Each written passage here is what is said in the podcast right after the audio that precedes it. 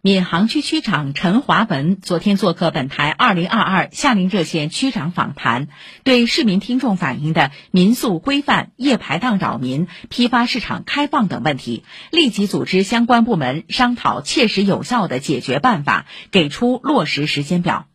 陈华文表示，一些民生问题根治有难度，要在解决好的基础上出台相应的管理措施和规范，巩固治理成果。请听报道。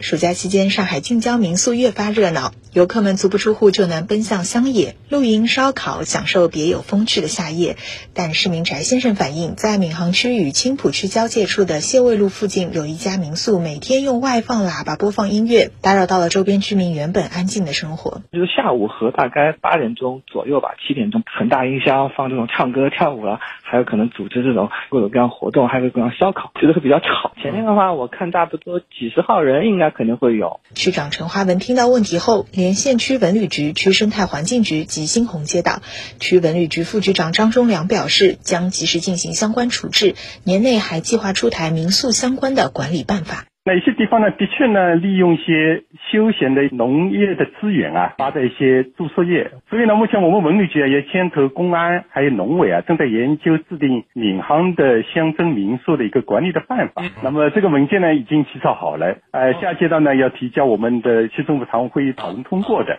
对此，属地也回应将加强网格巡查，若有扰民现象，要求其马上整改。陈华文强调，民宿及露营是近期地区经济发展的新亮点，但扰民是绝不容许的。不管是白天还是晚上，我们这个扰民的问题，对邻里关系的处理还是很关键的。市民走到农村里面去做些休闲，呃，包括搞点活动，这是会多的。但这过程我们怎么规范他们的行为？特别是业主要明确，我们要提明确要求的。夏天也是各类夜排档火爆的季节。市民顾女士反映，自己所在的小区没有围墙，小区外二十米是莲花南路银联菜市场西门，菜场旁的餐饮店跨门经营搞夜排档，外面摆着各种座椅，城管来了就收摊，城管走了就继续做生意。到了晚上就烟味不得了。本来烧烤他说取缔了，然后就是他换了一家新疆烧烤店，天天晚上是那个到两三点钟，我们没法睡觉，就是在菜场旁边。不是在外面摆好座椅，就是外摆位。闵行区城管局副局长林强说，外摆位要经过有关部门审批以后，才可以合理规范设置。我们整个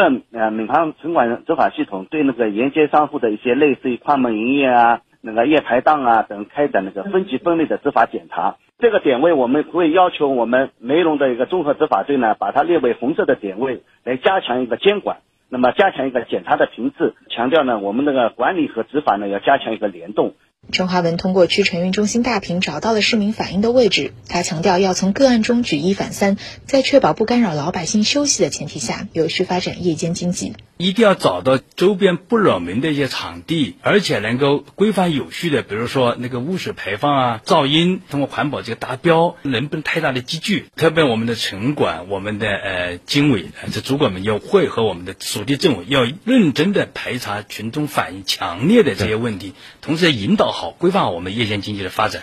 车主曾女士也打进电话，她发现近来在临洮路跨吴淞江大桥上有不少摊贩占据机动车道设摊叫卖。据她了解，根本原因是北堤路上的龙上农副产品批发市场没开，居民需求得不到满足。陈华文说，目前闵行全区九十四家菜市场中，八十四家已正常营业，批发市场要在确保防疫安全的前提下考虑恢复。不具备开工条件的，一定要告诉我们的一些批发的人数的一些小业主，告他们货物不要跑这么早了。嗯，否则带来一些交通问题，带来很多的安全问题，当然也带来扰民的问题，应付生存问题，我们要认真关心好这些。如果是市民有需求的地方的话，我们呢去创造一些空间，疫情防控符合要求的时候，我们给这些临时的空间。那么自然我们也要全力以赴的做好服务群众的工作。以上由记者于倩、周一宁报道。